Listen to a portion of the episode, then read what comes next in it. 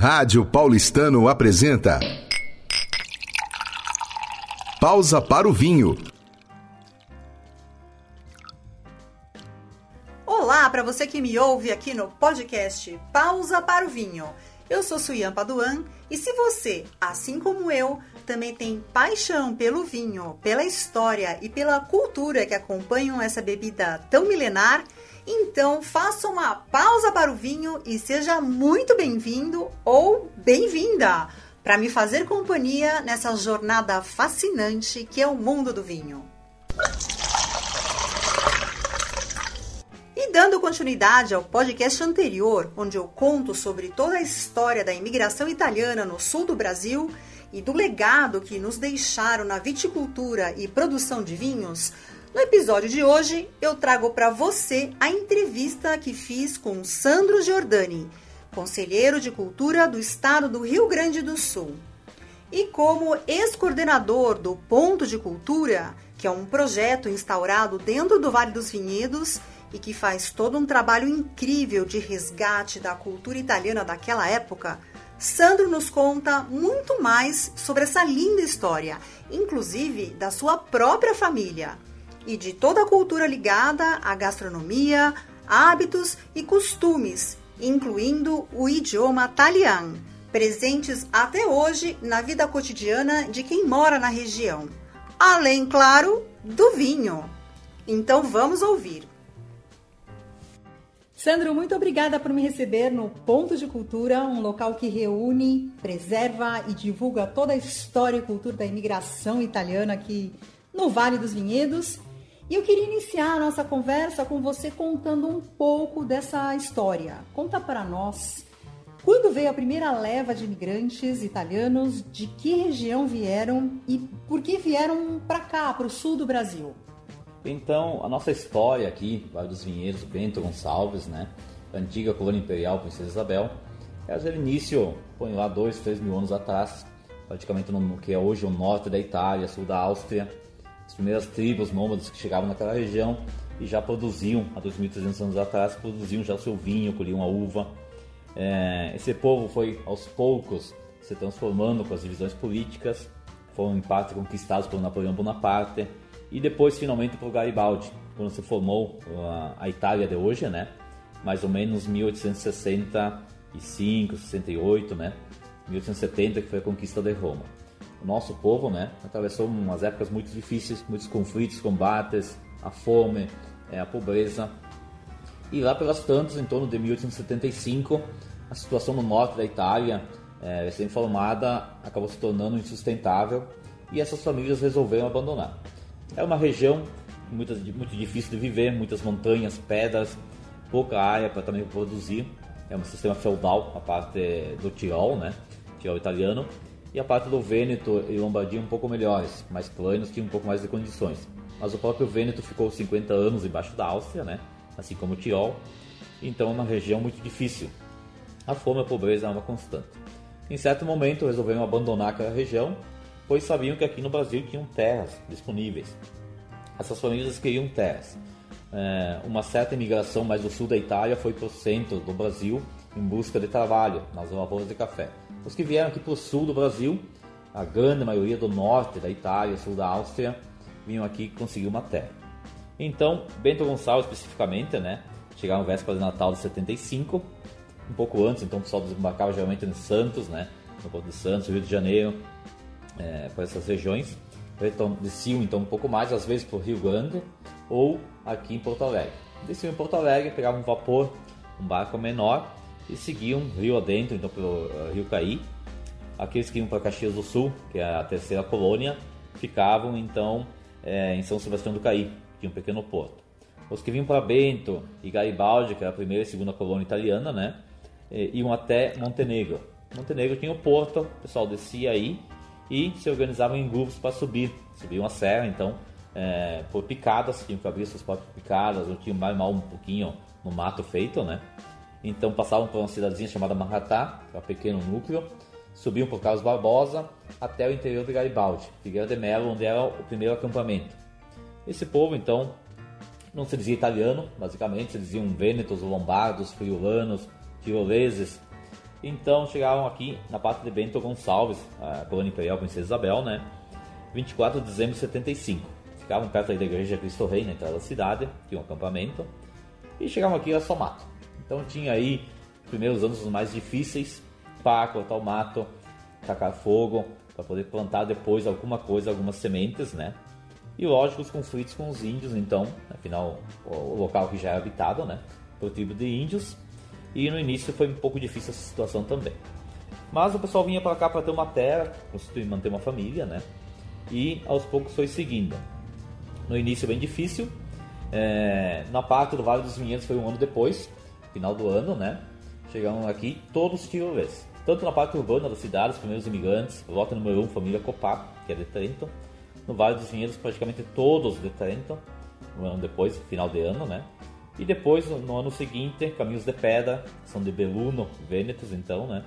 Praia Lemos, tem bastante de Treviso, Trevisani, que são de Vênetos também. O pessoal vinha em grupos, né?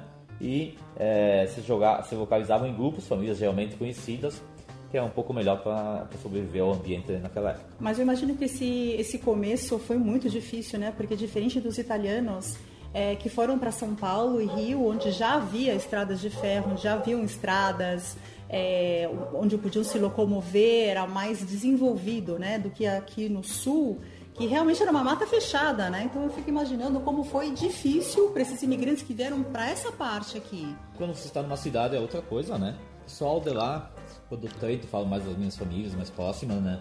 Os Long, por exemplo, Jordani, na cidadezinha deles, pequenininha lá, medieval até, é, tinha já uma estação de trem. Uhum. Né? Então, muitos deles que tinham dinheiro saíam com um pequeno trenzinho, né?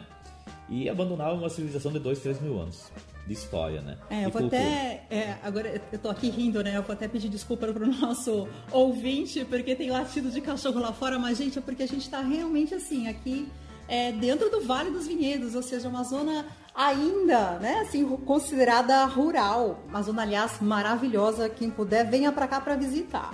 Mas aqui, voltando para nossa conversa, é...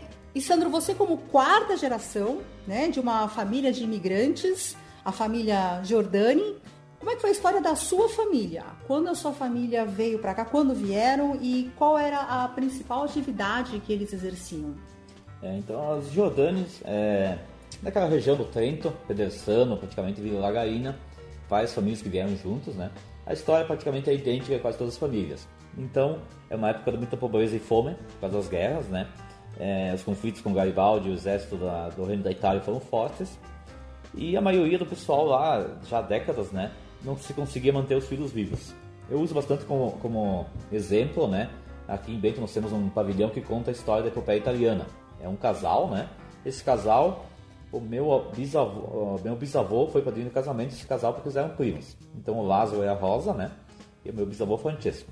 Então, esse casal, eu falo mais do pai dele. O pai dele é um típico exemplo do porquê saíram daquela região. O casal teve 15 filhos, 6, é, 7 morreram antes de nascer praticamente, né? E mais 4, 5 morreram com um ano, dois anos de idade, com a questão da desnutrição tinha só aquela polenta pobre, não tinha outras comidas praticamente. É, o pessoal virava praticamente é, osso e pele. Não tinha muita opção, né? Então as crianças morriam muito fácil. O, o Valentino, de 15 filhos, 5 ele conseguiu salvar vir para cá. Então, certo momento, o pessoal resolveu abandonar, buscar um outro lugar, né? Sabendo que jamais retornariam, praticamente, aqui do Vale dos Vinhedos. Então, eles chegaram dia 31 de janeiro de 77. Né? Tem um outro grupo um pouco é, antes. Só para a gente recordar, 77, 1877. Né? Exatamente. Né? Então chegaram aqui, quando estavam em Porto Alegre no Natal, teve uma briga com a família, né? O Lázaro e a Rosa queriam ficar em Porto Alegre, porque já é uma cidade, né? Lá já tinha ponto, tinha trabalho, o pessoal gostava dos imigrantes que trabalhavam, né? Então, é, nessa briga, depois todo mundo acabou acertando e vir aqui para Bento. Né? Aqui a colônia imperial, mas era só mato.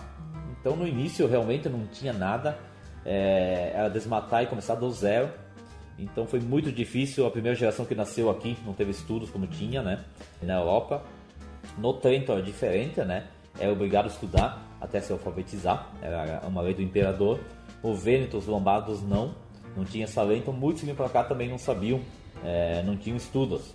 Né? Isso certo. era normal para aquela época, né? É uma pequena elite que podia estudar realmente. Entendi. E Sandro, a gente sabe que o cultivo de uvas para a produção de vinhos era uma atividade muito comum, né, na maioria das famílias imigrantes. Explica para nós por que, que o vinho era tão presente e tão importante na vida desses italianos. Então o vinho, a uva em si, é uma tradição de 2, 3 mil anos, mais é, já data de 5 mil anos. Lá no norte, onde eram nossas famílias, com certeza, né, as escavações arqueológicas localizaram pequenos instrumentos e locais onde já se fazia o vinho há 2.300 anos. Temos uma réplica aqui no nosso é, acervo, né, uma ferramenta dos 2.300 anos. Então isso aí sempre esteve bem ligado à nossa cultura, aos valores, à família. Muitos levavam escondido as suas mudas, né, que não podiam levar também naquela época. É, mas aqui as mudas nem todas pegavam bem. O clima é um pouco diferente, a maresia estragava as mudas com frequência dentro do o sal do oceano, né? Ia pelo próprio ar. Então no início não pegavam bem, eram difíceis. Mas perto de Porto Alegre, os alemães que chegaram 50 anos antes sabiam quais as variedades que funcionavam bem aqui. Então quais eram que eram? Eram as comuns, as americanas. A Isabel, a Isabel, a Niágara, é, Bordeaux, essas uvas de mesa. Por mais de 100, 100 e poucos anos foi o que sustentou tudo aqui na região. Somente em 1960 em diante começou a, a, a, a aparecer as espaldeiras, né, que seriam o Merlot, o Cabernet, essas que são mais chiques hoje que o pessoal quer mais, né. Mas na nossa paisagem vitícola, que estou mudando aos poucos para a espaldeira, né, o tradicional mesmo é a latata, que é aquela parreira alta que faz sombra, o pessoal vai embaixo tranquilo, né, essa tradicional que sempre foi a do imigrante italiano. É, para quem não sabe, na enlatada é aquela, uh, como faz, as videiras fazem tipo uma espécie de túnel, né? É um corredor, né? É. Quando passa passar um trator, a pessoa passa embaixo em pé, uhum. realmente, né? Alguns lugares não. E a espaldeira, então, que hoje está mais em voga, né? É, é um padrão internacional que é aquela baixinha. Então, para tirar uva, praticamente tem que se ajoelhar, né?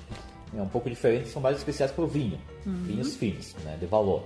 Mas o imigrante sempre teve o vinho de mesa, que é aquele mais barato seco também, né? Não era necessariamente suave, é, era mais seco, mas é o tradicional nosso, de cholo chamado.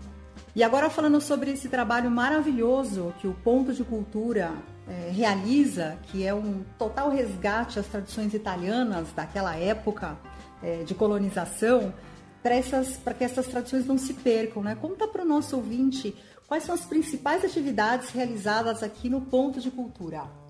Então, o ponto de cultura Vale dos Vinhedos é uma extensão da nossa associação principal, que é o Círculo Trentino. É, eu participo agora como associado apenas, já fui da diretoria, presidente, né? É, agora sou conselheiro da nossa associação na Itália. E em certo momento tivemos a necessidade de implantar esse ponto de cultura, porque o Vale dos Vinhedos é o único distrito que nunca teve um ponto de cultura especificamente voltado à cultura italiana. Então, o que nós fazemos aqui? São pequenos resgates históricos, conversamos com as famílias, digitalizamos fotos antigas, vamos em busca de acervos, festas, é, como a festa da Cucanha, que é resgatar uma lenda antiga, né? É, ocorre sempre no sábado de carnaval, uma festa muito bacana, é o único lugar no mundo que você sabe onde tem para real que está salame. E fazemos a colheita do salame. Ah, verdade! Olha que legal, né? Então, nós temos também depois a Manha Longa, que é uma caminhada aí no gastronômica, num, sempre num distrito diferente, né? Essa é em outubro, terceiro domingo de outubro. Festival de cinema para os mais jovens, um evento medieval também. Nós temos agora de, em novembro, né? Aqui na, na parte da cidade, uma praça. Então são pequenas, pequenas atividades, ações e também oficinas. Então temos oficinas de gastronomia com receitas antigas, muitas delas o pessoal já esqueceu, não faz mais. Até, Desculpa até Sim. te interromper, porque eu lembro que na nossa conversa de bastidor você me contou sobre um pão muito típico que do Vêneto, se não me engano, que vocês fazem não, aqui, ou um não sei se é da que, Lombardia? É, um pão que é o fanzelto, então ele é típico de terranholo, né? Ah, de terranholo. É, uma época de muita pobreza não tinha mais a farinha branca. Então eles começaram a usar o chamado fermenton, né? Que é o grão de saraceno. Então a farinha mais escura, né? É, você faz tipo uma panqueca, essa panqueca fica escura é, em cima dessa panqueca então vai o lardo, né? O bacon fatiado bem fino, que é bem temperado lá no Trento, né? O Veneto. É, salaminho, uns queijos, é, então quatro cinco frios em cima e ela é uma receita típica, tem denominação de origem registrada lá por eles, né? E ela é muito bacana, é uma, época diferente. E um outro pão mais tirolês austríaco é o Schutterbrot. Então esse nome é um pouco diferente, ninguém mais faz por aqui, certo? É um pão feito para guerra. Então na guerra era difícil de fazer comida, né? Ou de ter comida é, sobrando. Se fazia esse pão, que parece uma pizza bem dura, né? E ele quebra fácil. Então não tem umidade dentro, ele não mofa fácil. Durava 7, 8 meses ou até mais. Então são duas receitas antigas de pães, né? E fora as outras, então Canedeli, que é bem austríaco, tirolês, das nossas famílias. É, o strangolapete, que é de todo o norte da Itália praticamente, né? Que é o nhoque de, é de uma erva, agora não me lembro, espinafre. Então são essas receitas antigas na parte da gastronomia. E depois pequenos filós, então você reúne 10, 20 pessoas, 30 num sábado à noite, você bota a cantoria italiana, o pessoal faz uma receita típica, outra noite botamos o pessoal fazer o bigli na máquina antiga, que temos aqui, né, dos nono ainda. E você me contou também que vocês fazem artesanato, né? Isso. Aulas de artesanato uh, daquela época. Sim. Né? Como... Tem a aula de, de palhas de, de, chamada dressa, né? Então a palha do trigo, aquele trigo antigo, muco, é, que vai um metro e meio quase de altura, né? Então é feito a, a palha trabalhada e é feito os chapéus, a, a que é uma cestinha, e vários outros tipos de artesanato. Então esse é um artesanato típico, muito antigo do imigrante. Hoje em dia tem pouca gente que ainda faz. Tem com vimes, então as cestas de vime que se, é, se colhia uva, os funis também que colhia uva. Então isso aí também são artes que já não tem mais quem faça praticamente. Se resgata aqui fazendo oficinas, né? E agora alguma coisa em cima das rolhas, uma coisa mais moderna, mas voltada também ao Natal. E, e no passado, bem recente, também tínhamos oficinas de língua vêneta então não é o italiano, né? É um pouco diferente. Nós temos praticamente três divisões na língua, né? É o italiano gramatical, que é o de Dante, que é o oficial do Estado. Nós temos o Vêneto antigo, que é o nosso lá do norte, que é do Vêneto, Trento, um pouco do Friuli também falava essa língua, né? E hoje o que é mais falado aqui é o italiano. Italiano é a mistura do Vêneto com o brasileiro. Né? Então essas duas junções aí, o Vêneto também é falado um pouco em outros estados lá, né? Só me esclarece uma, uma dúvida, Sandro, porque eu, ia, eu já ia te perguntar mesmo sobre o Talian, né? Uhum. Que eu não sei uh, se, é um, se eu posso chamar de dialeto é, ou uma língua ou idioma, que eu sei que é falado até hoje, né? Aqui na, na região. Como é que surgiu o, o Talian? Sim, então o Talian você pode chamar como quiser, né? É, tem um pouco de divergência. O pessoal do Serafina Correia, boa parte do estado, né? chama italiano de língua. Foi feita uma lei, então, a nível de, federal, né? Segunda língua oficial do Brasil, é um protegido patrimônio histórico. Então foi definida como língua. Há os que entendem que não é uma língua, porque ela é deriva do Vêneto. Então no início da imigração aconteceu o quê? O pessoal que vinha para cá falava o Vêneto, a língua antiga. Um pouco de outras línguas também, do tirolês, que seria austríaco, né? E bergamasco é uma língua bem diferente, né? a parte da Lombardia é, são ibéricos, não é a mesma coisa. Então, esse Vêneto antigo, misturado com o português, se tornou italiano. Então, esse italiano, não é que ele nasceu nos navios, como dizem às vezes, né? Mas cada um tem a sua visão. Mas a mistura dessas duas línguas trouxe que se criou essa língua que é falada até hoje por muitos senhores de idade, os jovens nem tanto, né? Mas quem é mais no interior ainda fala isso aí. Então, o italiano seria, na verdade, um dialeto né? Um dialeto, mas é tratado por língua. Tá falando as duas vezes, as duas formas, né? É, estar certo. É, são tantos assuntos sobre essa linda história da colonização italiana que eu, nossa, eu ficaria aqui dias falando com você e eu nem sei se seria suficiente. Mas, Sandra, eu queria te agradecer muito pela participação, por compartilhar tantas histórias e tantas informações preciosas conosco. Muito obrigada. Eu que agradeço e qualquer coisa estou à disposição. Se precisar de alguma participação a mais, é, material, estamos à disposição para contribuir. E aí, querido ouvinte? Gostou de ouvir a entrevista com o Sandro Giordani e saber mais sobre a herança da cultura italiana que os primeiros imigrantes nos deixaram? Eu vou adorar saber o seu comentário. E se quiser ouvir mais histórias e depoimentos de outros descendentes desses bravos imigrantes, continue me acompanhando por aqui porque no próximo episódio eu trago a entrevista que fiz com Sandro Valduga, proprietário da vinícola Terranholo e mais um descendente de uma família que produz vinhos desde a época que chegaram à Serra Gaúcha. E como eu sempre digo, vinho também é história e também é cultura. Eu espero você. Até lá! Rádio Paulistano apresentou Pausa